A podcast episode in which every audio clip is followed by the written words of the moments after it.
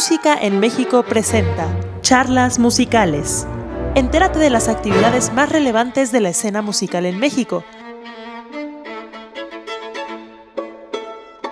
Hola, buenas tardes a todos. Bienvenidos a Música en México. Un miércoles más, una charla musical más.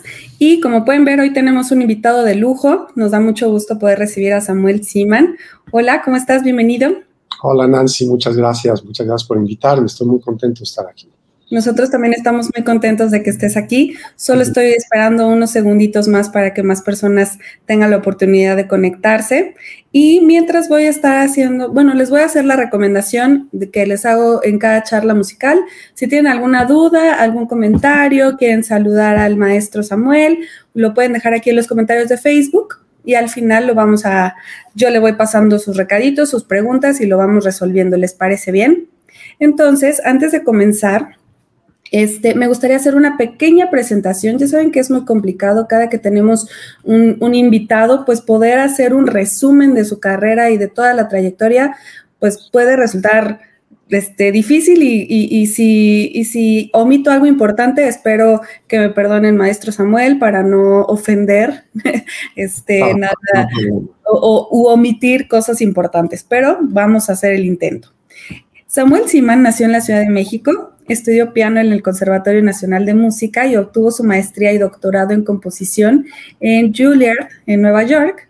Ha recibido múltiples reconocimientos y encargos, por ejemplo, el diploma de la Sociedad Mexicana de Críticos de Teatro y Música, nombrándolo mejor compositor del año en 1992, y la medalla Mozart, otorgada por la Embajada de Austria en México por sus sobresalientes logros en la música y la medalla al mérito en artes otorgada por la Comisión de Cultura de la Legislatura de la Ciudad de México para sus ah, perdón, por sus contribuciones al arte y la cultura en la Ciudad de México en el 2014. El día de hoy tenemos el gusto de tenerlo con nosotros en estas charlas. Eh, y pues Samuel, me gustaría, antes de comenzar, este, de este breve resumen que hice, ¿qué me faltó mencionar sobre Samuel Siman? Mira, como puedes ver por el pelo blanco, ya no, no soy muy joven, que digamos, entonces eh, he sido compositor durante muchas décadas y he hecho muchas cosas. Así que si me dices qué faltó, pues si acaso nada más mencionar que, eh, pues dos cosas fundamentales. Una, que he escrito muchas obras para, para dotaciones muy diferentes. He escrito, he escrito obras de cámara, obras para orquesta, obras para voz, obras para cine, muchas cosas, un montón de cosas. Entonces, eh, quizás es lo que yo hubiera añadido eso en el resumen, que, tengo ya un cuerpo de, de, obras escritas que se han publicado, que se han tocado en muchos lugares y que se han grabado, en fin. Y el otro punto que creo que no se, no, se mencionó en tu resumen es eh, mi segunda vida que tengo. Como digo, he dicho muchas veces en, otras entrevistas, en otras pláticas y comentarios, eh, que yo tengo un papel dual profesionalmente. El primero es como compositor y el segundo es como profesor.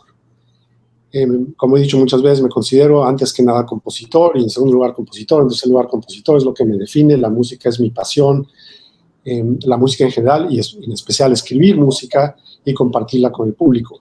Pero también tengo em, la otra carrera de ser profesor, que me encanta, por cierto. Me, me encanta dar clases, me encanta convivir con mis alumnos y, y eso es quizá lo, el, otro aspecto que también hubiera yo mencionado. Llevo igualmente muchos años dando clases y disfrutándolo mucho. Eso es Nancy. Ok, pues mira, me ganaste un poquito porque mi siguiente pregunta iba justo en ese sentido de, ser eh, profesor. Entonces, o sea, eres uno de los más visibles y condecorados compositores mexicanos radicados en el extranjero. Tú vives en Nueva York y este, platíganos un poquito de la trayectoria de cómo llegaste a establecerte eh, como profesor en la escuela de eh, Juilliard de Nueva York. ¿Cómo fue este proceso? Primero fuiste estudiante y después te convertiste en profesor. Sí, mira, muchas de estas cosas ocurren como golpe de suerte. Eh, quiero pensar que hubo algo de mérito también, por supuesto. En resumen, lo que pasó fue que yo fui a estudiar mi maestría en composición a Julia. Llegué en un principio en una, en una división de la escuela que se llama la división de extensión, eh, donde estuve preparando varias obras para solicitar mi ingreso ya formalmente a, a la a, la, zona de pregrado de la escuela, al, nivel de pregrado, de, perdón, de, de maestría. Entonces, ya que ingresé como estudiante, cursé la maestría, mis profesores en Juilliard fueron eh, varios compositores muy distinguidos norteamericanos, especialmente David Diamond, fue mi profesor principal, un, extraordinario compositor norteamericano. Antes de, él estudié también con Stanley Wolf, que fue el que me ayudó a prepararme para solicitar la admisión.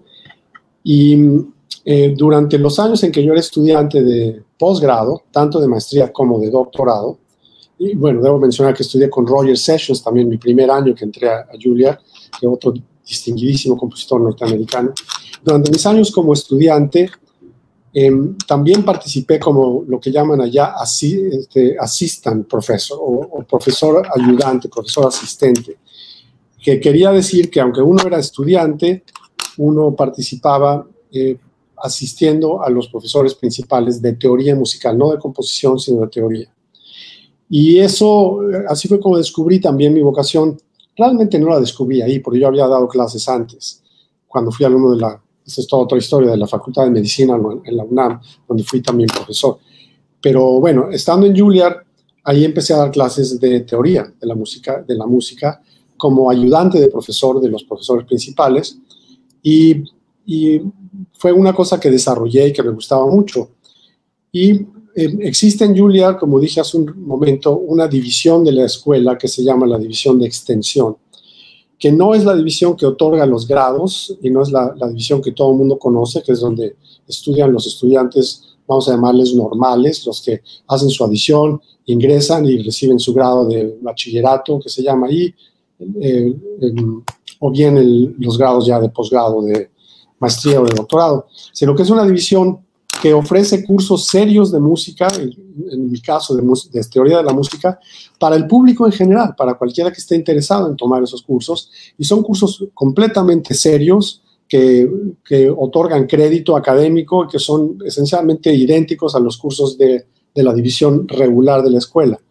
Entonces, se abrió una vacante para que yo fuera profesor de, la división de extensión, donde yo mismo había estudiado antes.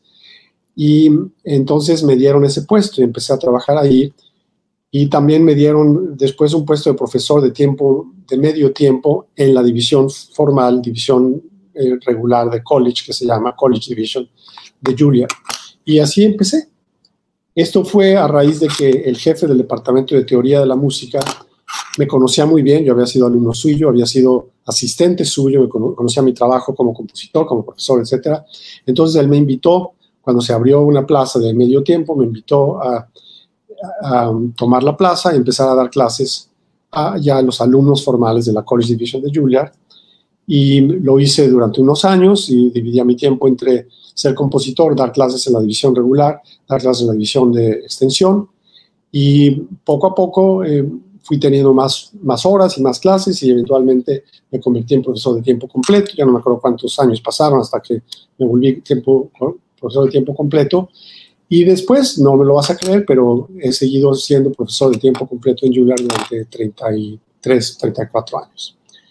Eh, las cosas han cambiado en mi vida un poquito recientemente, porque por supuesto sigo en Juilliard y seguiré hasta que ya no pueda moverme, pero en años recientes, quiero decir los últimos, el último año, los últimos dos años, también em, me convertí en profesor de teoría de la música y de composición y de análisis en la escuela Blair, que se llama, de la Universidad de Vanderbilt, que está en la ciudad de Nashville, en Tennessee. Entonces ahora soy profesor en ambas instituciones. Doy mis clases en Juilliard en el semestre del otoño, de septiembre a diciembre, y las clases que doy en, en Nashville, en la Blair School de la Universidad de Vanderbilt, esas las doy en el semestre que se llama aquí de primavera, que va de enero a mayo. En este momento que estoy hablando contigo, estoy en Nashville, no en Nueva York pero estoy por ir a Nueva York el próximo mes y empezar a, reanudar mis clases en, en Juilliard a partir de septiembre. Esa es la historia. Mm. Esa es la historia, digamos que este, resumida, porque la verdad es que 33, 34 años de dar clases, la verdad que merecen un poquito más de, explicación, pero bueno, pues tenemos poquito tiempo en esta entrevista. Me gustaría, de, nos, nos hiciste favor de compartirnos tres videos, digamos, que podríamos considerar para poder explicar un poquito como de tu, de tu trabajo y de, de tu composición. Este, compartir con, con, el público uno de ellos, que es eh, un concierto en vivo de tus estudiantes de Juilliard, que es un trío titulado Search para violín, cello y piano. Me gustaría escuchar un pedacito y si Pepe nos puedes ayudar para, para que la gente pueda eh, ver un poquito del trabajo de Samuel.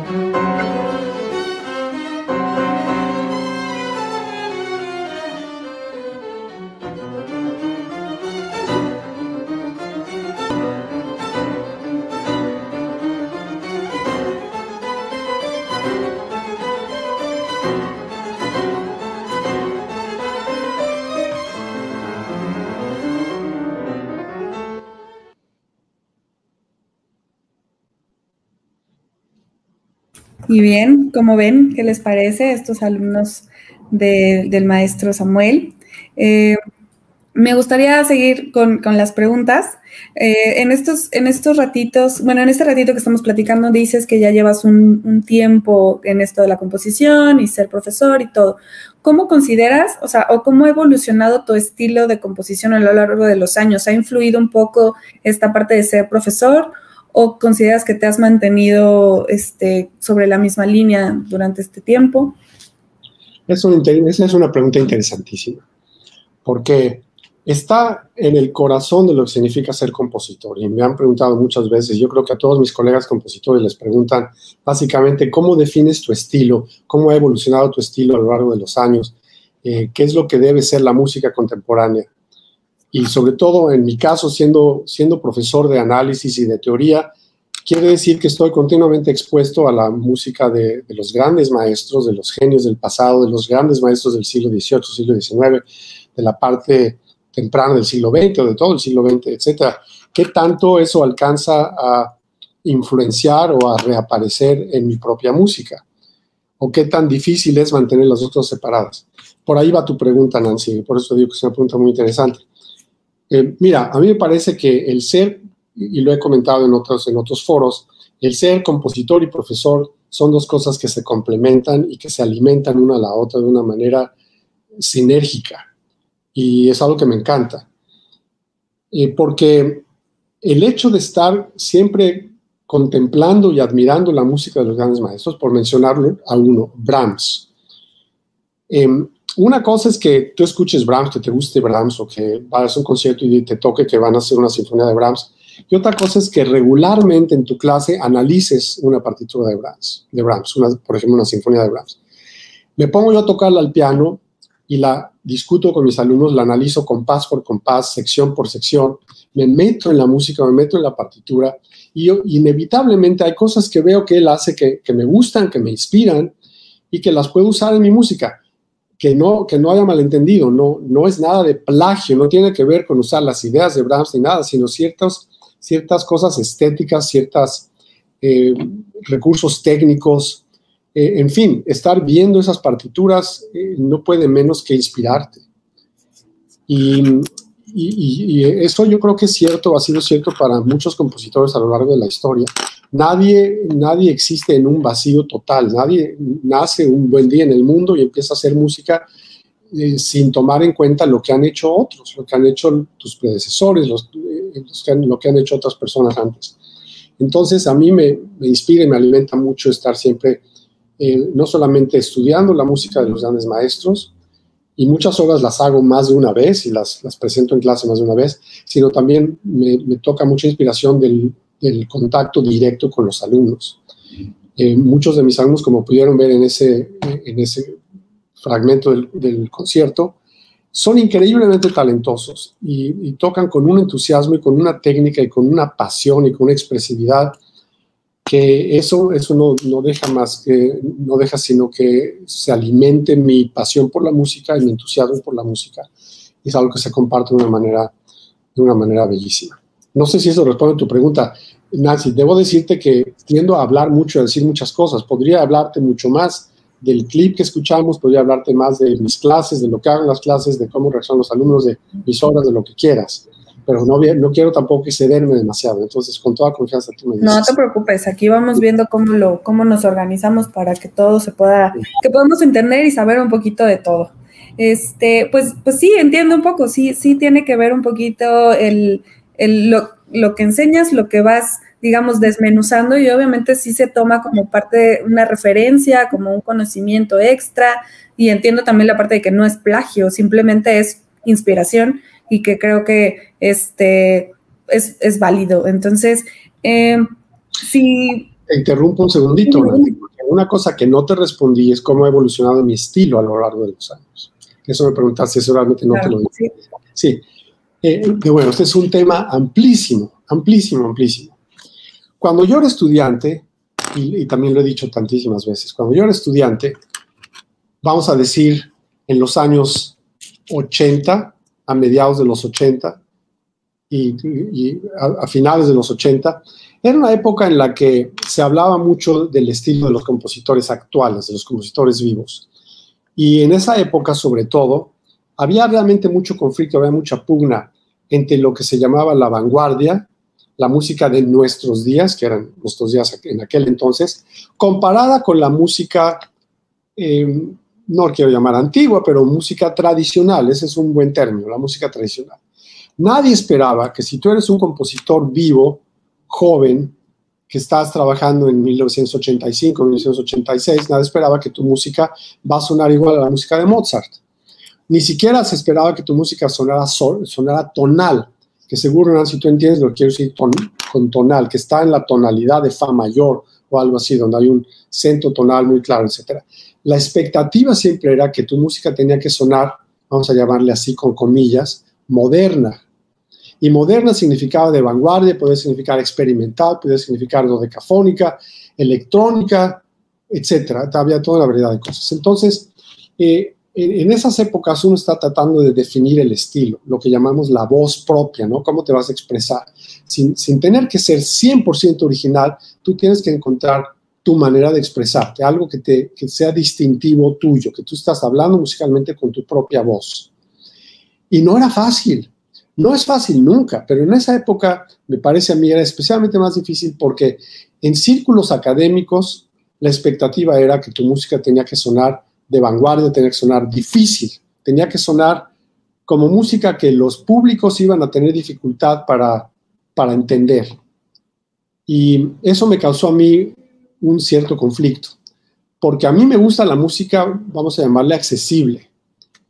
Y esa es la música que yo quería escribir, pero no era lo que se esperaba. Se esperaba que tu música fuera experimental, moderna, etcétera, por las épocas en las que estábamos viviendo, porque, porque muchas personas gente como Pierre Boulez, por ejemplo, ya habían declarado que la música tonal tradicional, con formas clásicas, etcétera, era una cosa del pasado, que ya era, era anacronística, que ya no tenía cabida, que ya no valía la pena hacer cosas de esas. Eso era del pasado, no se trataba de repetir lo que ya se había hecho antes. Entonces yo tuve que buscar una manera de expresarme en la que, en la que siguiera siendo genuino, siguiera siendo sincero, auténtico, y que sin embargo encontrara una cierta aceptación no solamente del público en general, sino de los círculos académicos, los que los críticos, digamos, los que escriben reseñas en el periódico o, el público especializado, vamos a llamarle así. Entonces eso eso no fue fácil y traté de encontrar ese justo medio, vamos a decir. Así que desde entonces yo desarrollé un estilo que puedo considerar accesible, siempre ha sido accesible. A mí me gusta que la música sea accesible. Que si, que si alguien que nunca ha oído una obra nueva mía se siente a escucharla por primera vez, esa persona va a poder entender de qué se trata, va a poder seguir los temas, va a poder reaccionar al ritmo, va a poder reconocer que hay temas que vienen después y, y, me gusta que tenga ritmo, que tenga ímpetu, que tenga un impulso, que sea inmediatamente relacionable, por decirlo así, identificable. Y eso lo fui desarrollando desde entonces. Sin embargo, para decirte ya concretamente cómo ha evolucionado mi estilo, yo creo que en general, aunque por un lado he sido relativamente consistente, cuando era más joven me sentía un poco más obligado a, a que mi música sonara un poco más moderna. De todas maneras era accesible y fui criticado severamente por, porque mi música era demasiado tonal, demasiado accesible, pero aún así trataba yo de que tuviera un sello de modernidad que, y, sin, sin, traicionar mis, mis deseos o mis valores o mi estética. A lo largo de los años, después de tantos años, y como digo, siempre después del pelo blanco que tengo, etcétera, la verdad es que ya tengo muchos años en que literalmente mi estilo consiste en yo escribir exactamente lo que quiero, lo que yo quiero. No, no estoy tratando de darle gusto a ningún crítico, a, ningún, eh, a, ninguna persona especializada, a ningún círculo académico, a nadie. Si a mí me nace escribir una pieza 100% eminentemente tonal, accesible, sencilla, eso es exactamente lo que voy a hacer. Por otro lado, si quiero escribir una pieza llena de conflicto o llena de disonancia, también lo voy a hacer. Y siento que ya con la edad, con los años, con la experiencia, etcétera, em, me puedo dedicar a hablarle directamente al público con mi música que es algo que he querido hacer desde un principio, pero ahora mi estilo es en ese sentido más libre. Y, la verdad es que no solamente es el mío, sino que hoy en día hay mucho más aceptación en todos los círculos para la música escrita en el estilo que sea. Que creo, Nancy, es otra pregunta que ibas a hacer más adelante, ¿no? De que eh, por dónde va la música contemporánea y qué tipo de estilos hay o qué es lo que espera el público de la música actual. Y bueno, estoy tocando ese tema un poquito para responderte. Así es como ha evolucionado mi estilo. Últimamente soy más abierto a escribir lo que yo quiera con tal de que exprese la emoción que quiero expresar. Perfecto, me encanta esa pasión con la que nos estás contando esto, porque en realidad eso habla de esa determinación que tienes para escribir realmente lo que tú consideras que debe ser, o sea, para ti, ¿no? O sea, no tratando de seguir como este, o sea, lo, que mencionabas, ¿no? O sea, mi siguiente pregunta, o sea, ¿cuál es lo, lo que digamos que esta época o esta sociedad está demandando, ¿no? Vanguardia, expresividad, intelecto, eh, inteligibilidad, cualquier otro elemento que, tú quieras, ¿no? Entonces, este, digo, esa parte de ser eh, auténtico y, ser fiel a, lo que tú, a lo que tú quieres, eh, digamos, proyectar, eso es, eso es lo, lo, que debería valer, ¿no? Pero, ok, siguiendo a esta pregunta, ¿tú qué crees que es lo que demanda la sociedad? Mira, hoy en día, y quizás eso ha sido siempre, hay público para todo. Hay público para todo. Y hay una diversidad enorme de opiniones. No, no hay realmente un consenso. Entonces, ¿qué demanda el público actual de la música nueva, de la música actual, de la música contemporánea? Depende a qué sector del público te refieras. Yo tiendo a pensar mucho en el público que ya ama la música o el público que potencialmente puede amar la música el público que va apasionadamente a una temporada, por decir algo, de la Sinfónica Nacional, de la FUNAM, de la Sinfónica de Minería, de la Filarmónica de la ciudad, eh, de las orquestas del interior del país, la de Orquesta de Aguascalientes, la de Sinaloa, la de Monterrey, la que tú quieras. ¿Por qué va ese público a esos conciertos? Estoy hablando de orquestas también, esto es válido para música de cámara, para música vocal, para lo que quieras. ¿Por qué va el público a esos conciertos? En general van porque les gusta la música, porque quieren oír las obras. Todos sabemos cómo se entusiasma el público cuando, cuando programan la, la sexta sinfonía de Tchaikovsky, cuando programan el concierto para violín de Mendelssohn, cuando programan la novena de Beethoven o Carmina Burana, obras de esas que, que la gente se vuelve loca, ¿no? Porque van a oír la música y la música los simbra, los emociona. Eso es lo que debe hacer la música. Tiene que emocionarte, no es una cosa puramente técnica, puramente intelectual, aunque tiene mucho de eso, tiene mucho de matemáticas, tiene mucho de técnica, tiene mucho de intelecto, por supuesto, pero más que nada, el centro de la música, el enfoque de la música, el propósito de la música, si es que hay tal cosa, en mi opinión muy personal, es la emoción. La música tiene que despertarte emociones, la música tiene que sacarte de tu rutina de todos los días. Esto lo he dicho muchísimas veces no me voy a cansar nunca de decirlo. Imagínate un día normal, común y corriente, que además esos no han, no han existido durante la pandemia. Yo no sé quién ha podido vivir de una manera rutinaria normal en estos años, en este tiempo de pandemia. Pero vamos a poner la pandemia de lado. Tú imagínate que estamos viviendo una época normal, como existía antes. ¿Qué haces en un día normal? ¿Para qué? Eh, ¿qué, es, ¿Qué es algo bueno para ti? Un día maravilloso, ¿qué es? Bueno, un día de rutina puede ser maravilloso. En primer lugar, te levantas, estás saludable, no ha pasado ninguna tragedia, estás de buen humor eh, y ya haces tus rutinas de la mañana, tomas tu regadera, tomas tu desayuno, sales al trabajo, todo eso es muy disfrutable. A mí me encantan los días normales de rutina. Y así puede pasar un día, dos días, tres días y todos esos días haces tus cosas normales. Si eres padre de, familia, tienes a, tus hijos, vas por ellos a la escuela, eh, o, en fin, dependiendo en qué fase de tu vida estés. Eso es la rutina normal. Y cuando no pasan tragedias, cuando no hay nada terrible, cuando no tienes nada que lamentar, esos días son maravillosos. Eres un ser humano que estás disfrutando la vida, estás disfrutando la compañía de tus seres queridos, eh, con suerte disfrutas tu trabajo, eh, cuando regresas a tu casa, todo eso está, muy bien, está perfecto. Cuando vas a un concierto o escuchas una obra en tu tocadiscos, o hoy en día en lo que sea, en la computadora, en los files, como sea, eso no es rutina. Eso no es lo de todos los días. Eso, tu nivel de, humanidad, tu, nivel de emoción es completamente diferente. si tú oyes una obra realmente extraordinaria de Schubert, por ejemplo, por mencionarte un compositor que me, que me simbra a mí hasta, hasta la esencia, oyes unos compases de Schubert y te das cuenta lo que significa ser humano. Te das cuenta lo que significa aspirar a algo que va mucho más allá, que te eleva muy por encima de tu rutina de todos los días, por más buena que la rutina sea. Por más que disfrutes cualquier cosa que disfrutas en un momento común y corriente, si estás en un concierto donde hay magia, donde los ejecutantes son maravillosos, donde la música es genial, donde lo que te toca es tu emoción, tus cuerdas emocionales, en ese momento te das cuenta para qué vives, para qué eres ser humano, para qué... E, esa es la esencia de la música y eso es la emoción. Puede haber mucha emoción también en estimulación, eh, vamos a llamarle intelectual, es decir, descubrir un teorema, descubrir o entender un teorema matemático, o, por dar un ejemplo de mi esposa, yo tengo una esposa que, mi esposa Nancy Carrasco es, es investigadora, es la directora del departamento de, de fisiología molecular y biofísica en la Universidad de Vanderbilt. es una científica brillante a nivel mundial. Y a mí me emociona, y a ella también, por supuesto, cada vez que hace un descubrimiento extraordinario, un descubrimiento que puede curar a mucha gente o que nos permite entender mejor cómo funciona una proteína de la glándula tiroides, que es la proteína que ella ha clonado y descubierto y ha analizado. Y te puedes emocionar hasta, te, puede, te puede dar carne de gallina de hacer un descubrimiento científico. Pero la música y el arte en general, yo creo que pueden emocionarte aún más.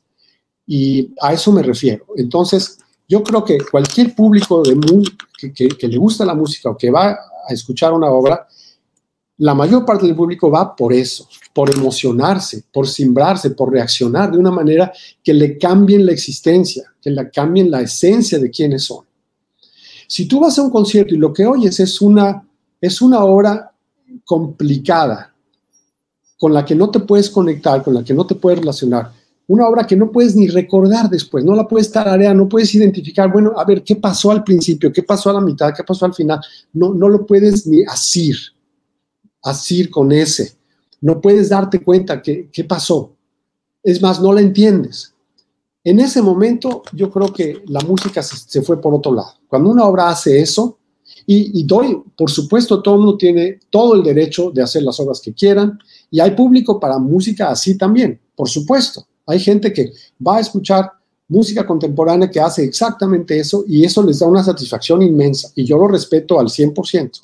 Lo único que estoy diciendo es que esa persona no soy yo, yo no voy por ahí, yo voy por la emoción. A mí lo que me gusta es que haya una emoción y la manera de conseguirlo es escribiendo temas reconocibles y apelando al sentido del ritmo. Para mí que el ritmo y el contrapunto y las síncopas y, la, y los acentos son los que hacen que la música tenga vida y la expresividad. Tiene que ser expresiva, tiene que haber algo ahí que te toque el corazón. Eso es lo que busco, eso es lo que trato. No sé si siempre lo logro. En la obra que escuchamos del trío para violín, cello y piano, que tocaron maravillosamente esos increíbles alumnos, por casualidad, el pasaje que, escuchamos es uno de los pasajes más dramáticos de la obra. Es un pasaje oscuro, un, pasaje em, de, dolor, de sufrimiento, de pena. Y la música puede expresar eso y puede expresar muchas cosas más. La música puede expresar cosas que no se pueden expresar de otra manera. No se pueden expresar ni siquiera con la poesía, ni siquiera con, la, con las palabras. La música es el lenguaje más directo que apela directamente a tu corazón, a tus emociones. Y yo creo que la música contemporánea, en, mi opinión, debe hacer exactamente eso. Lo que hacía la música de Schubert, lo que hacía la música de, muchos de estos grandes maestros, de, Chopin, de Liszt, de Berlioz, de Stravinsky, de Bartok, de Prokofiev, en fin. E, te digo, Nancy, que me extiendo a veces muchas cosas, pero por ahí va, por ahí va mi, No, me encanta, me encanta, porque la verdad es que, como te decía, o sea, escuchar como esa pasión con la que hablas de la música y donde realmente estoy muy, muy de acuerdo con eso, ¿no? O sea, que ese, esa parte de la música o esa, esa labor de la música de tocar algo que te deje ese sentimiento, que te deje esa, esa emoción de volver, de querer volver a escuchar, de querer vivir. Y como dices, también la música pues es un lenguaje universal, ¿no? No necesitas saber inglés, francés, alemán, simplemente escuchar y dejarte ir, dejar que tu cuerpo sienta y tu mente sienta. Y, y, como dices, sí, o sea, en la pieza que escuchamos, que se llama Search, sí tiene ese sentido dramático, ese sentido de, como de, sí, literal, de búsqueda, de que algo está sucediendo y que, y que no encuentras como la salida, ¿no? Bueno, eso fue lo que a mí me sucedió cuando, cuando lo escuché. Un poco así. Este, ay, bueno, está, está, muy, está, está muy padre esta, esta, esta charla, pero voy a cambiar un poquito el tema. Vamos a hablar de canto a la música. Eh, que me, quiero que me platiques un poquito en qué contexto surgió esta obra, eh, porque tiene colaboraciones importantes con Jojo Ma y con Carlos Prieto. Y después de que me contestes esto, me gustaría escuchar un pedacito de, de esta, de esta obra, ¿te parece? Por, supuesto, encantado. cuéntame entonces de Canto a la Música. Mira, Canto a la Música ha sido uno de los proyectos más emocionantes de toda mi carrera. Se trata de lo siguiente, eh, probablemente tú sabes que se creó en México un sistema que se llama Esperanza Azteca. Y sé que ha habido controversia, etcétera, pero básicamente el sistema Esperanza Azteca que se creó, no sé, hace, que serán cerca de 10 años, yo creo, es un sistema que originalmente estaba inspirado en el famosísimo sistema de orquestas de Venezuela, del que todos hemos hablado, el que creó el maestro Abreu y que dio por resultado eh, que muchos niños y jóvenes venezolanos aprendieran música clásica y, realizaran su talento, incluyendo em, eh, Gustavo Dudamel, que es famosísimo, ahora es el producto del sistema venezolano y que ah, todo el mundo sabe, es ahora el director de la Filarmónica de Los Ángeles un talento impresionante. Y ha habido muchísimos otros talentos que salieron de ese sistema. Entonces, en México se creó también ese, un sistema similar que buscaba eh, despertar el gusto por la música entre los niños y jóvenes mexicanos de todo el país y especialmente de zonas que, a las que no se les ha prestado mucha atención, en, en zonas, digamos, de mucha necesidad económica son niños y jóvenes que de otra manera ni siquiera hubieran sabido que la música clásica existe, nunca hubieran tenido un violín en sus manos, una flauta o, tener acceso a unos timbales. Entonces yo le veo mucho mérito a ese sistema, que se llegaron a crear creo que hasta 80 orquestas en todo el país, y una en Los Ángeles, otra en El Salvador, pero por enfocarnos en México, y se crearon coros también. Entonces, bueno, ese sistema se creó y eh, resulta que una persona que supo de ese sistema era Carlos Prieto, que no sé qué tanto necesite yo presentar al público que nos está escuchando a, Carlos Prieto. El maestro Carlos Prieto es un chelista mexicano, un maravilloso chelista mexicano de renombre internacional, que ha hecho una labor increíble por extender el repertorio nuevo para chelo, ha encargado muchísimas obras y yo he sido privilegiado de que a mí me han encargado varias obras para chelo que él ha estrenado y ha grabado y ha difundido por todo el mundo. Eh, un, gran músico, un gran chelista, una gran persona, alguien a quien le tengo un afecto inmenso. Y bueno, eh, Carlos Prieto estuvo, entabló una conversación y algo de esto van a escuchar en el video que vamos a ver dentro de un rato, con eh, la persona que era en esa época el director del todo el sistema Esperanza Azteca, que era ni más ni menos que Esteban Moctezuma, que ahora es el embajador de México en Estados Unidos. Y Esteban Montezuma se dirigió a Carlos Prieto y le dijo, mira, eh, sé que eh, tú conoces a, a Yo-Yo Ma, inclusive Yo-Yo Ma estaba creo que en ese momento en México. Entonces, Esteban les dijo que les gustaría que ellos dos, Carlos Prieto y Yo-Yo Ma, hicieran algún programa con Esperanza Azteca para eh, inspirar a los muchachos, a los jóvenes y a los niños que estaban en el sistema de Esperanza Azteca. Y así surgió la historia. La historia surgió que yo ya había escrito antes música para ellos dos, para Carlos Prieto y para Yo-Yo Ma. Entonces, cuando Esteban Montezuma habló con Yo-Yo Ma al respecto y le contó lo que era el sistema, Yo-Yo Ma, que es un personaje impresionante, inmediatamente le dijo a Esteban, ¿sabes qué? Yo quiero hacer una contribución. Me encantaría ayudar al sistema. Dime qué es lo que quieres que haga. Esteban le dijo, bueno, lo ideal sería que aceptaras hacer un concierto tocando con los muchachos de Esperanza Azteca. Y yo me dijo, sí, vamos a hacer eso y vamos a hacer algo más. Vamos a encargar una obra nueva especialmente para, para eso, para un concierto en el que voy a tocar con ellos, en que Carlos va a tocar con ellos y que, que participen el mayor número posible de jóvenes de Esperanza Azteca. Es decir, vamos a hacerlo, que lleve orquesta y que lleve coro y que lleve todo, que sean mil muchachos, dijo. Y bueno, yo tuve la enorme fortuna de que me propusieron a mí para hacerme el encargo de hacer esa obra. Y ese es el origen de, Canto a la Música. Eh, Carlos Prieto, que de vez en cuando venía a Nueva York, vino una vez a Nueva York después de esa conversación entre yo, Ma, Carlos Prieto y Esteban Moctezuma, y me llamó y me dijo, Samuel, vamos a vernos, vamos a cenar y vamos a platicar. Inclusive llegó con Esteban Moctezuma también. Fuimos a cenar los tres y me contaron toda la historia, me enseñó Esteban unos videos de lo que era el sistema, etcétera, etcétera, y me dijeron, pasó esto, queremos encargarte una obra para Esperanza Azteca, especialmente para estrenarla con Carlos Prieto y con Yoyo. Y yo por poco me desmayo de la emoción, por poco me caigo de la silla y les dije, bueno, por supuesto, va a ser un placer, va a ser un honor, va a ser un privilegio, encantado de la vida. Y, me dijeron, bueno, yo, yo decía, yo, yo más decía que hay que involucrar al máximo número de niños posible. Así que vamos a hacerla también con coro. Y bueno, escribí, escribí para coro. Nancy, ¿qué te puedo decir? Es una emoción tremenda. Eh, tú lo sabes, si tú vas a un concierto coral, te, te, simbra todavía más. Si hay algo en la voz humana, además de un coro de muchísima gente, pero coro, un coro de jóvenes mexicanos, de niños y jóvenes mexicanos, que de otra manera hubieran estado separados de la música es una cosa realmente extraordinaria. Y lo digo en ese video y lo voy a decir en este momento otra vez.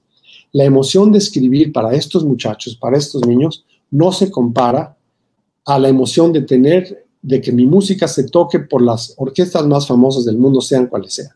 Que lo toquen unos muchachos como ellos, con ese, con ese gusto, con esa emoción, con esa entrega, por eso digo que ha sido de mis proyectos más, más emocionantes. Entonces, para no hacer la historia muy larga, me tardé mucho en acabar la obra, es una obra muy ambiciosa. Em, van a oír un poco de esta explicación, insisto, no quiero repetirla demasiado porque sale en el video, pero es una obra para dos chelos solistas, con una enorme orquesta, con muchas percusiones y con grandes secciones de cuerdas y de metales y de maderas y de todo, y además un coro enorme. Entonces, ¿cómo balanceas eso de tener tanta orquesta y tanto coro con dos pequeños chelos. Así que yo hice lo mejor que pude y además yo escribí el texto y el texto es precisamente eso, un canto a la música. Toda la obra está enfocada en eh, tratar de transmitir qué es lo que puede hacer la música por los seres humanos, especialmente por los jóvenes.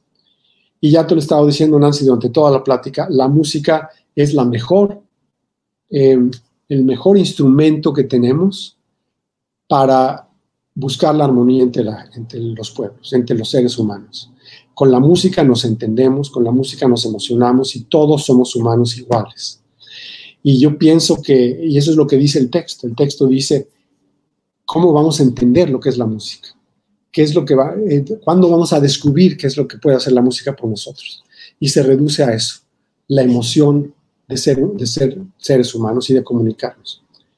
Ese es el origen de la obra y en enero de 2016 se hizo realidad y la obra, yo estuve escribiendo la obra, mandaba la música a los distintos maestros de Esperanza Azteca, ellos los empezaron a ensayar con muchachos en todo el país, hicieron audiciones, hicieron selección de quienes iban a, a formar parte de la Orquesta Esperanza Azteca Nacional se concentraron, como cuando concentran a la Selección Nacional de Fútbol, se concentraron en Puebla, que es donde está la sede de Esperanza Azteca, o estaba en esa época.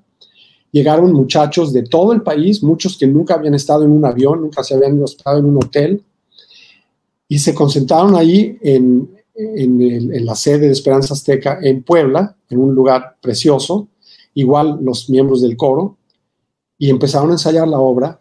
Y mi esposa y yo llegamos un buen día. Yo nunca la había oído, eh, es decir, yo, había, yo lo había escrito, etcétera, lo había oído en mi computadora, y llegamos un buen día a Puebla, donde nos recibió Julio Saldaña, el director artístico de Esperanza Azteca, y entramos al salón de ensayo, donde estaban los, todos los miembros de la orquesta, donde habían estado ensayando, donde estaban los miembros del, del coro, y cuando entramos al, a ese lugar, lo van a ver, no sé si sale en este fragmento del video, en el momento en que entramos y los chicos nos recibieron a mi esposa a mí con un aplauso, es algo que no voy a olvidar en toda mi vida. Y a raíz de eso empezamos a ensayar ya juntos. Y después de un par de ensayos en Puebla, nos fuimos todos a México y se estrenó la obra en la sala en Zahuacotl con Yo-Yo Ma, con Carlos Prieto, con el coro, con Julio Saldaña. ¿Y qué te puedo decir, Nancy? Fue, eso fue. Y te puedo decir más, pero bueno, vamos a pararle ahí. No, está increíble. La verdad es que qué bonito hablas como del proyecto. Yo ya tuve oportunidad de ver el video completo. Sí, sí, este, sí se siente esa emoción de y admiración de los niños que también tuvieron como ese, digamos, esa primicia de tocar una, una obra hecha especialmente para ellos. Eso, eso es, creo que, importante de mencionar pero vamos a dejar un pedacito para que la gente lo pueda, las personas que nos acompañan lo puedan escuchar. No podemos escucharlo completo, lamentablemente, pero después de esto va a venir una sorpresa para el 2022. Entonces, este, vamos a escuchar un ratito y ahorita platicamos de lo que viene. ¿Te parece? Claro. Pepe, ¿nos ayudas, por favor?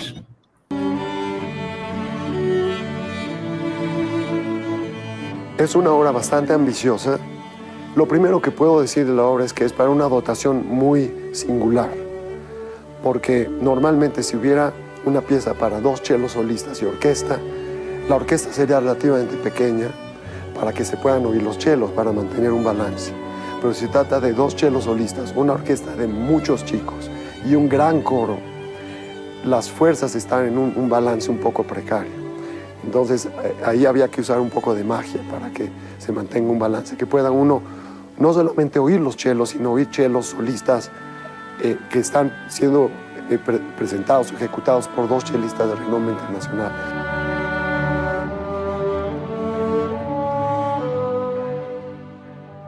El primer movimiento es casi una especie de himno a la música, al misterio de la música, en que participan todos, los chelos, la orquesta y el coro.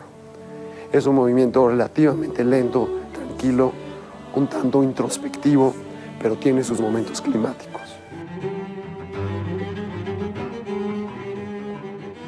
El segundo movimiento está diseñado específicamente para lucir a los chelos solistas en todo su virtuosismo.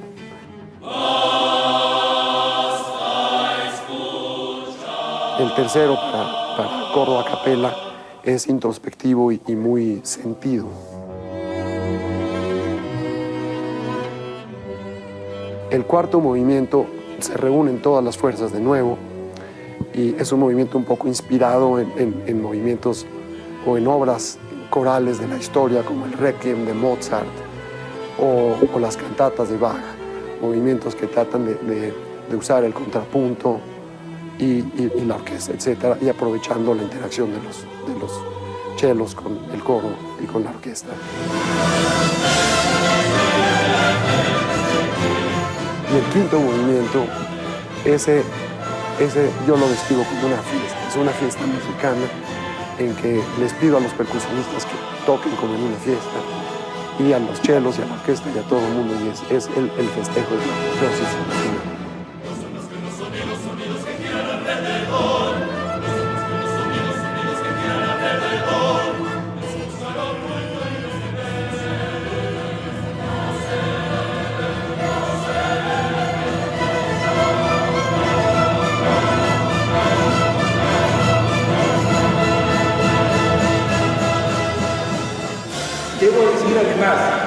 que, este gran compositor, Samuel Siman, se ha convertido a lo largo de los años en un verdadero experto del cello.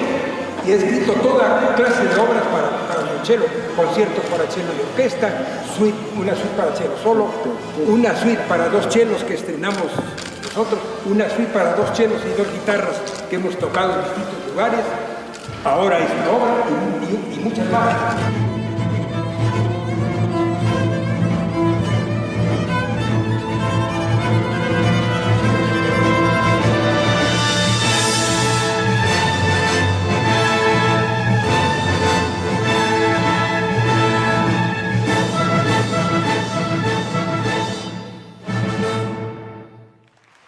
expectativa.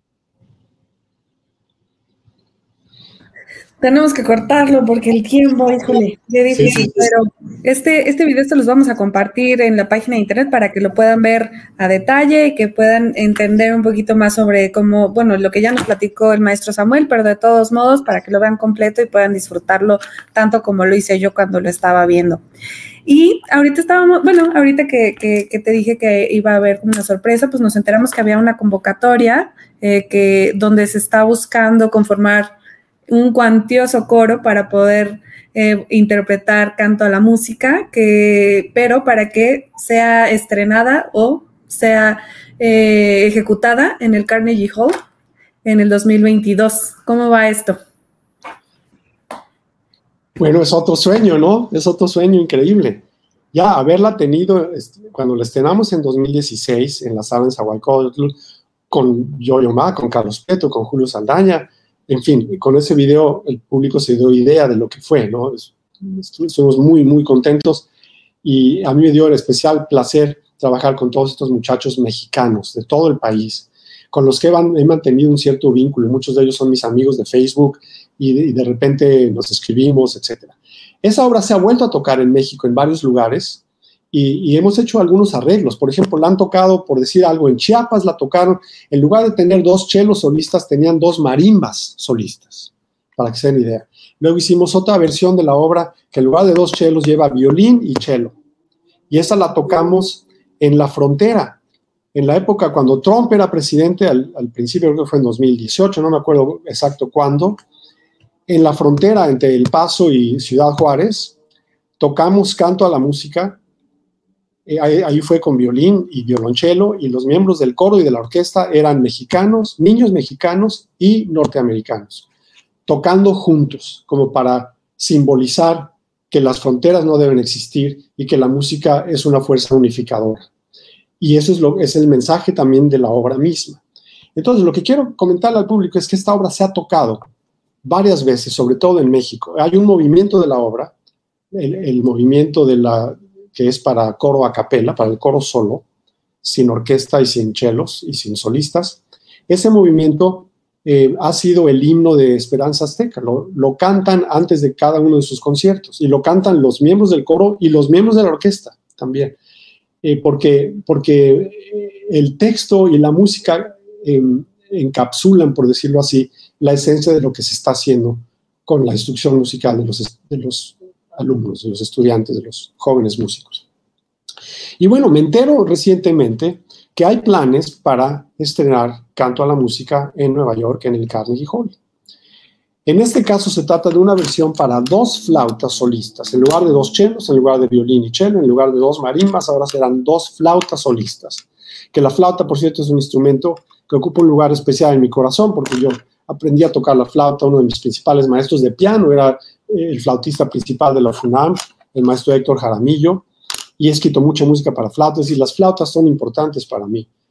Todos los instrumentos lo son, pero la flauta ocupa un lugar especial, así como el cello también. Entonces, em, yo hice una versión, me pidieron que hiciera una versión para dos flautas, específicamente para la flautista Elena Durán, la maestra Elena Durán, eh, que es una flautista de renombre internacional, que muchos de nuestros, las personas que nos están escuchando probablemente han sabido de ella.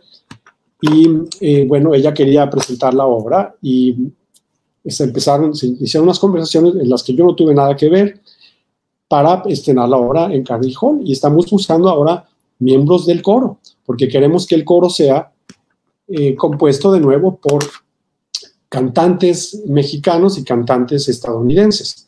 Y desde entonces se han abierto unas convocatorias para hacer audiciones, para invitar no sé si para hacer audiciones, yo no estoy a cargo del de, reclutamiento de los miembros del coro, pero hay, la convocatoria, Nancy, que tú mencionaste, y la, hay tanto en México como en los Estados Unidos, y poco a poco vamos a ir reuniendo a los miembros del coro, que van a ir el 28 de mayo de 2022 a presentar el estreno de Canto a la Música en Carnegie Hall.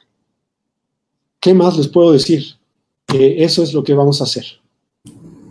Pues qué gusto, qué gusto da como este saber que, que, que, existen estos proyectos, ¿no? Que están buscando talento y que además va a ser interpretado en este gran lugar con un compositor mexicano, donde se está buscando que también haya talento mexicano es, siempre es como de admirarse, de aplaudirse, de presumirse eh, que, el talento mexicano llegue lejos y que, y que sea este, presumido, ¿no? Por, por, todos lados. Eso, eso me da muchísimo gusto.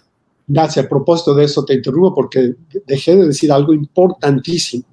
El director de Canto a la Música en Carnegie Hall va a ser el, el talentosísimo director mexicano Felipe Tristán que no puedo dejar de mencionar a Felipe, por supuesto, que es un director muy talentoso, que por cierto vive en Nueva York, pero es mexicano y él va a dirigir.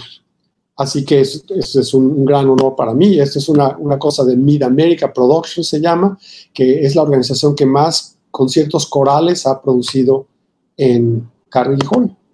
Entonces, Felipe Tristán juega un papel central en todo esto. Él tendrá mucho que ver en la selección de los miembros del coro, él va a dirigir el coro, va a dirigir a todo el mundo, etc. Entonces es muy importante que tengan presente la participación tanto de Felipe Tristán como director, como la de Elena Durán como flautista, y habrá un, segundo flautista o una segunda flautista que está por, definirse.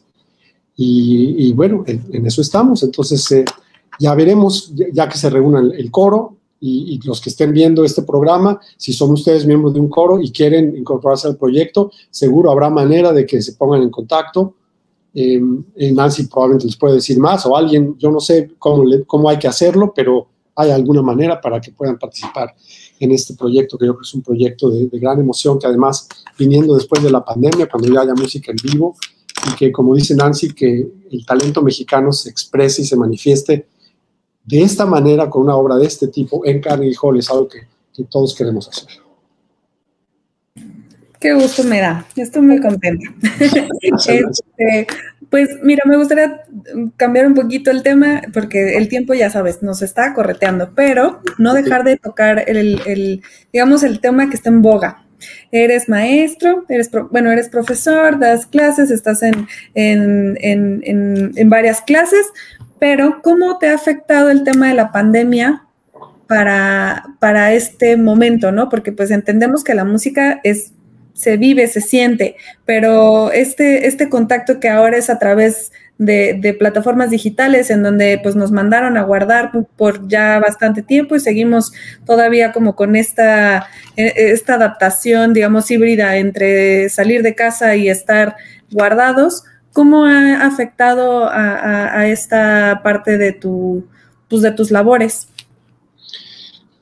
Mira, esto lo comparto con todos mis colegas artistas, y músicos en especial, pero también bailarines y muchas otras personas que están en el, en el ambiente artístico de todos los estilos, de todas las variedades. Ha sido muy difícil, ha sido muy, muy penoso existir sin música en vivo yo tenía muchos proyectos de eh, estrenos de obras o, presentaciones de obras en varios lugares, en México, en Estados Unidos, en Colombia, en Europa, y todo se canceló. Entonces eso, eso fue muy triste y fue muy, pero muy difícil. Y a mí en lo personal, en mi trabajo, no me afectó tanto como le ha afectado a otras personas. Los miembros de las orquestas, por ejemplo, que no pudieron tocar, en muchos casos ya no les estaban pagando. Esto les pasó hasta los miembros de la, de la Metropolitan Opera Orchestra. Dejaron de pagarles. Tuvieron que mudarse a, un departamento de renta más baja fuera de Nueva York porque no le estaban pagando. Esto es por mencionar un, caso, pero hay tantas otras organizaciones de las artes escénicas, de la, de la música, de los conciertos, del teatro, etcétera, que, que han sufrido muchísimo la pandemia en todo el mundo. A mí en lo personal me afectó relativamente menos porque mi labor como profesor siguió y yo, como tantísimas otras personas, estuve dando mis clases de manera remota para, a través de Zoom, como todo el mundo sabe, y eso no se interrumpió, entonces eso lo pude hacer y eso funcionó bien. Desde el punto de vista de la composición, extrañamente, tampoco dejé de componer. Eh, eh, de hecho, tampoco dejé de componer por encargo, porque había encargos que venían, que se fueron juntando, y que siguieron adelante. Entonces yo he estado realmente muy, muy activo y muy ocupado escribiendo música. Para mencionar algunos proyectos, tuve yo un encargo de escribir una sonata, una nueva sonata para viola y piano, que fue uno de los primeros proyectos que estaba haciendo.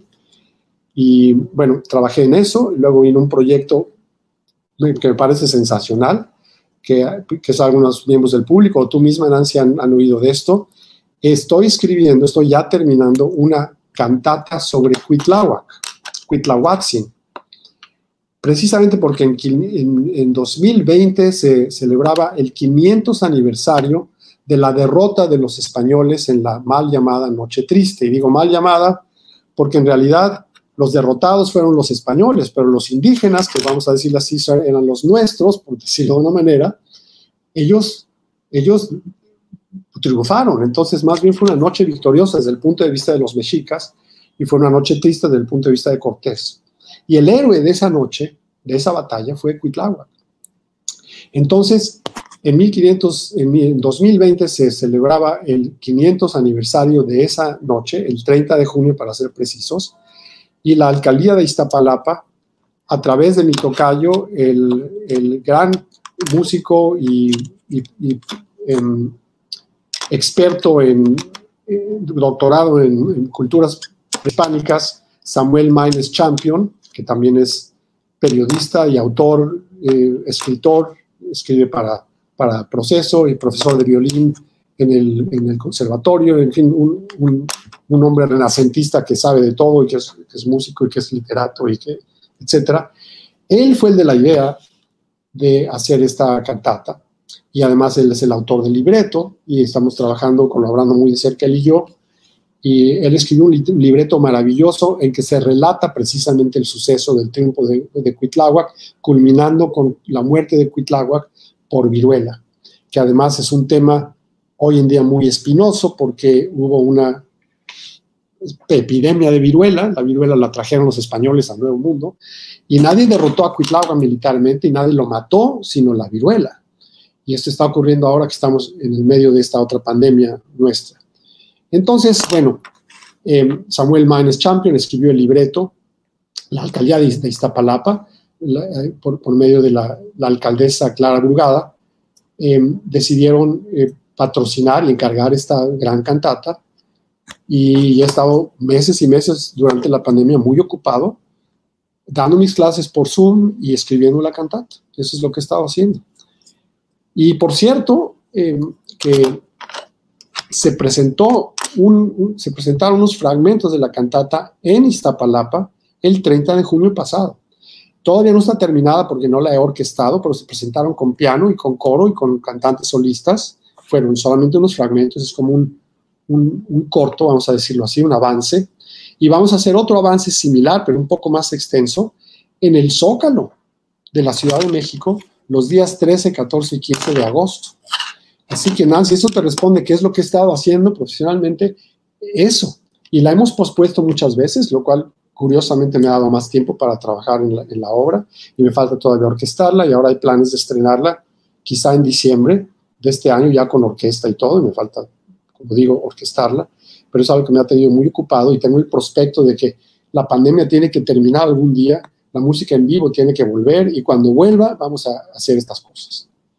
Y además de eso, estoy escribiendo un concierto para piano y orquesta para el pianista mexicano Santiago Piñeirúa, con la idea de que, se, que la esté en la Sinfónica Nacional.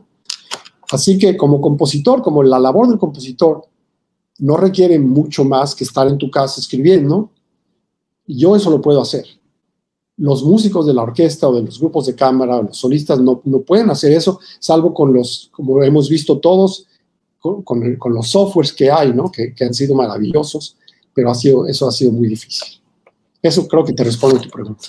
Sí, completamente. La verdad, yo, yo, eh, es un tema recurrente en las charlas musicales porque te digo que surgieron a partir de la pandemia y es algo que nos gusta preguntar para entender un poquito cómo, cómo lo ha vivido cada uno. Para algunos ha sido complicado porque pues al dar clases de algún instrumento pues se vuelve complicado el tema de pues escuchar y de poder tener como ese feeling, ¿no? Pero bueno, tal vez para otras personas ha, representado ser, bueno, se ha convertido en una oportunidad, ¿no? Para tener el tiempo, para poder sentarse, concentrarse, este, pero como bien dices, o sea, el trabajo de un compositor, pues en realidad es estar pensando y escribiendo y pues bueno, se aprovechó la oportunidad, ¿no? Digamos, por decirlo de alguna manera. ¿no? Sí, ha sido trágico y muy difícil, pero desde el punto de vista de mi labor profesional como profesor y, sobre todo como compositor, la he podido continuar. Qué bueno, y eso me da muchísimo gusto. Y qué bueno, pues también que, que, que, esté, que estén en proceso ahí algunas obras. Sí, leí también un poquito de que estabas trabajando en esto de Cuitláhuac.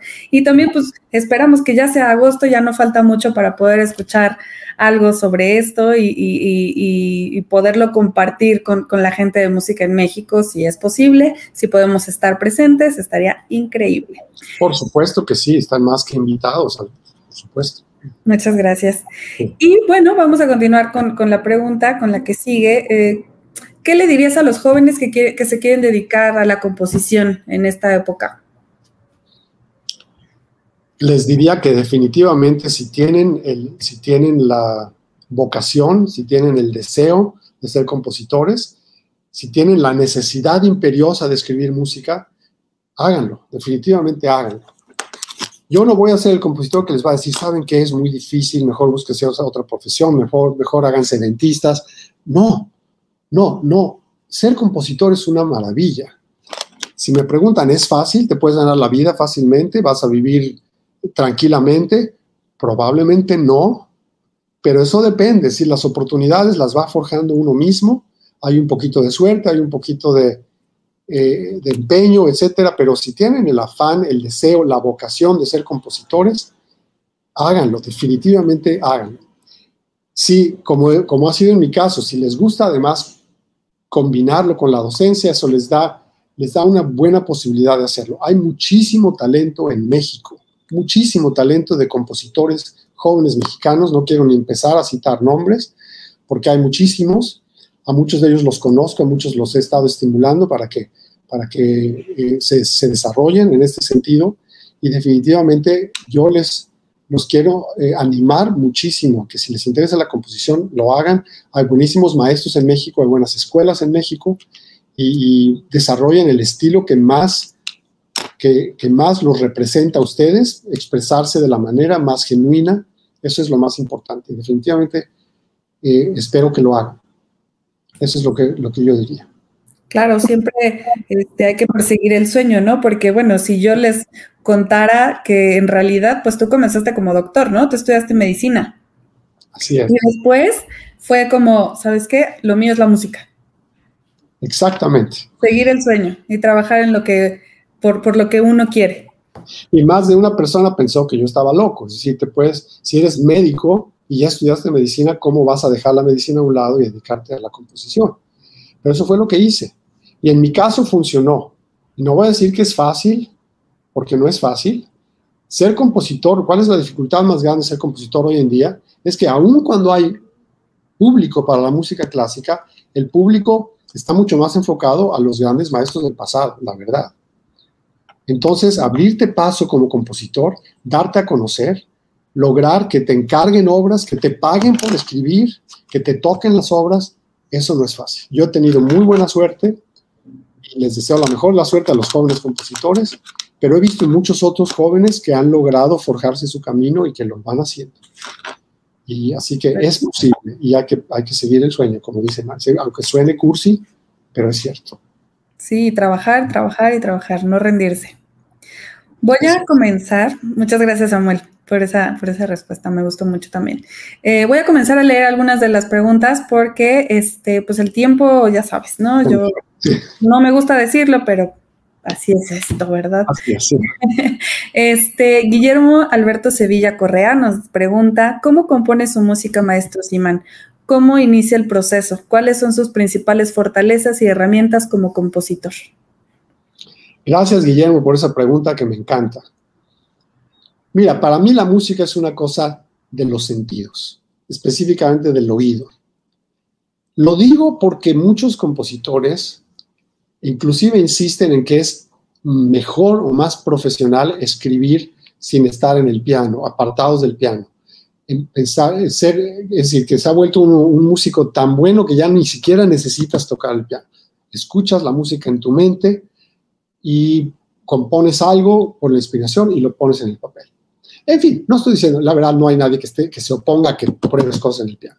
Lo que yo quiero decir es que para mí la música es una cosa sensorial, es una cosa práctica, es una cosa real de, escucharla. Entonces, la manera como yo trabajo es al piano. llevo muchos años escribiendo y dando clases y, y puedo leer partituras, puedo oír la música con ver el papel hasta cierto punto, pero nunca es lo mismo que realmente oírla. Entonces, a mí se me ocurre una idea en la cabeza que se me puede ocurrir perfectamente. Tengo la necesidad imperiosa de ir al piano y probarla y tocarla. Entonces, para responder a tu pregunta concretamente, yo trabajo al piano y trabajo con, papel y lápiz. Entonces, yo me siento al piano. Una, una, cosa que tengo yo es que me gusta mucho improvisar. Desarrollé la habilidad de improvisar al piano. Yo tengo algo de técnica en el piano y no solamente toco cosas que encuentro que están escritas, yo que sé, preludios de bajo, lo que sea, sino que yo me siento y empiezo a improvisar. Puedo improvisar en un estilo popular, en un estilo de jazz, en un estilo de mis composiciones, etc. Entonces, cuando yo quiero empezar una obra, lo que hago es me siento al piano, empiezo a pensar, ¿qué tipo de obra es esta? ¿Es larga, es corta? ¿Para qué dotación? ¿Es, es triste? ¿Es alegre? ¿Es dramática? Eh, en fin. Y ya que me formo una idea de cómo, cómo va a ser la obra al final, empiezo a probar cosas, empiezo a probar ideas en el piano.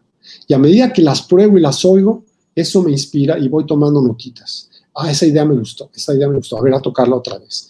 Y ya que empiezo a tocar cosas que me gustan y las sigo tocando, ya empiezo a pensar, bueno, ¿qué sería bueno que siguiera después de esto? Porque la cosa más importante en la composición es lograr que ya que escribes algo, tiene que sonar como que tiene, tiene fluidez. No debe sonar como que te costó mucho trabajo ir del compás 1 al compás 2. Esa es la dificultad al componer. Escribir es muy lento, cuesta mucho trabajo poner las cosas en el papel. Entonces, ¿cómo, cómo puedes conservar la espontaneidad y la fluidez de la música cuando en el proceso de hacerlo estás deteniéndote para poner esta nota y luego esta otra nota y luego esta otra nota? Entonces, ¿cómo haces que suene? Lo que yo hago es que me pongo a improvisar, me pongo a tocar y lo toco mil veces hasta que oigo que suena de manera natural y ya que veo cómo suena, entonces lo apunto. Lo apunto de manera sencilla para que no se me olvide y ya después hago los detalles. Pero lo que no me gusta nunca que se pierda es el fluir de la música, la espontaneidad de la música. Así es. Pues esto no es una ciencia exacta, entonces también tiene que haber mucho la, el feeling, ¿no? De cada persona, o sea, eh, porque la pregunta es cómo, cómo se inicia el proceso. La verdad es que, pues, tienen primero que sentirlo, ¿no? Absolutamente. Eh, tengo un comentario de Manuel Rubio. Felicidades por tu, por tu maravillosa música, querido Samuel. Tenemos un Hola Manuel, gracias por tu comentario. Me da muchísimo gusto saludarte y te agradezco de corazón que hayas escuchado la entrevista. Eh, aprovecho esto porque no te había podido saludar directamente antes. Muchas gracias, Manuel. Es un placer conocerte y, y sé lo que, lo que has estado haciendo tú. Muchas gracias. Muchas gracias, Manuel, por, por acompañarnos. Eh, Harry Ellis, saludos maestro, tengo tres hijos y participan en el proyecto de orquestas en Xochimilco. Maravilloso. Guillermo Alberto Sevilla Correa, al componer música académica y, académica y contemporánea pensando en la crítica, se puede perder mucho la honestidad expresiva del compositor y es más difícil conectar con el público que busca regocijarse emocionalmente con la música. Interesante charla. Guillermo, ya lo dijiste tú. Eso es lo mismo, no lo pude haber dicho mejor yo. Exacto. Y Guillermo nos manda saludos desde Villahermosa, Tabasco. Muchas gracias por acompañarnos, Guillermo.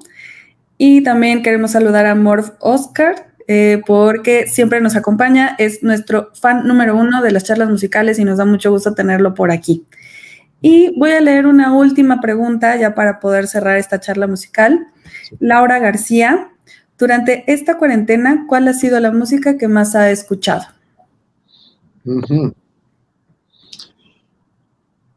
Bueno, eh, algunos de los eh, compositores que me fascinan eh, los he mencionado antes. Soy fanático de Bach, entonces he escuchado música de Bach. Me encanta Schubert, he estado escuchando música de Schubert, pero también he escuchado música de Stravinsky. Esos son los nombres que me vienen de momento a, la memoria. He escuchado otras cosas, pero esos son los principales que me vienen en este momento. Sí, bueno, sería complicado hacer una lista tan detallada, ¿no? Con tanto tiempo que hemos estado ya encerrados, uno va a terminar hasta escuchando rancheras de repente, ¿no? Y otra cosa, además, a mí me gusta mucho oír el radio. Digo, no, no lo oigo muchísimo todos los días, pero eh, es decir, escucho lo que me toca, lo que me toca.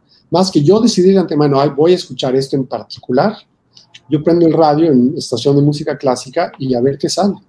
Y, muchas veces salen muchas cosas que conozco y que estoy feliz de escucharlas de nuevo y que no se me hubiera ocurrido a mí específicamente eh, escuchar. Entonces yo pongo el radio y dependo a veces del programador de la estación. No siempre, ¿no? A veces sí, yo escucho lo que, lo que a mí se me antoja en ese momento, pero bueno, eso responde un poco también a la pregunta. Bueno, pues muchas gracias Laura este, por, por esa pregunta. Y pues digo, vamos a tener que cerrar esta charla musical pues con un poco de, ay, de no querer, porque está muy interesante, está muy entretenida. Si yo quisiera, nos vamos a dos horas.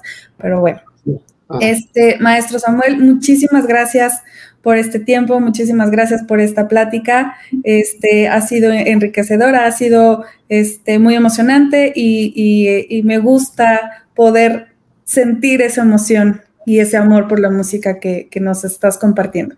Y entonces, pues no sé si quieras cerrar con algo, despedirte. Me despido. En primer lugar, te agradezco a ti. Me encantaron tus preguntas, me, encantó la entrevista. Me da mucho gusto haberte conocido. Igualmente. Y al, y al, público que nos escuchó. Y gracias por darme esta oportunidad, por darme esta tribuna de ponerme en contacto con el público que nos escuchó y los que nos pueden escuchar después, ya que esté grabada. Y y por cierto, que en las clases trato de, traer la misma emoción, que eh, yo creo que lo que tenemos que hacer es inspirar a la gente para que busquen algo positivo, y la música es algo muy positivo. Y el estudio de la teoría de la música va por ahí también, ¿no? No es una, no es una materia seca y difícil, sino que es algo que nos permite entender y apreciar mejor la música. Entonces trato de, hacer, de hacerlo igual en mis clases. Vamos a ver este compás y es una cosa maravillosa. Y bueno, y escribir y compartir para mí el público es muy importante. Pues muchísimas gracias y la verdad es que hasta me gustaría ser tu alumna.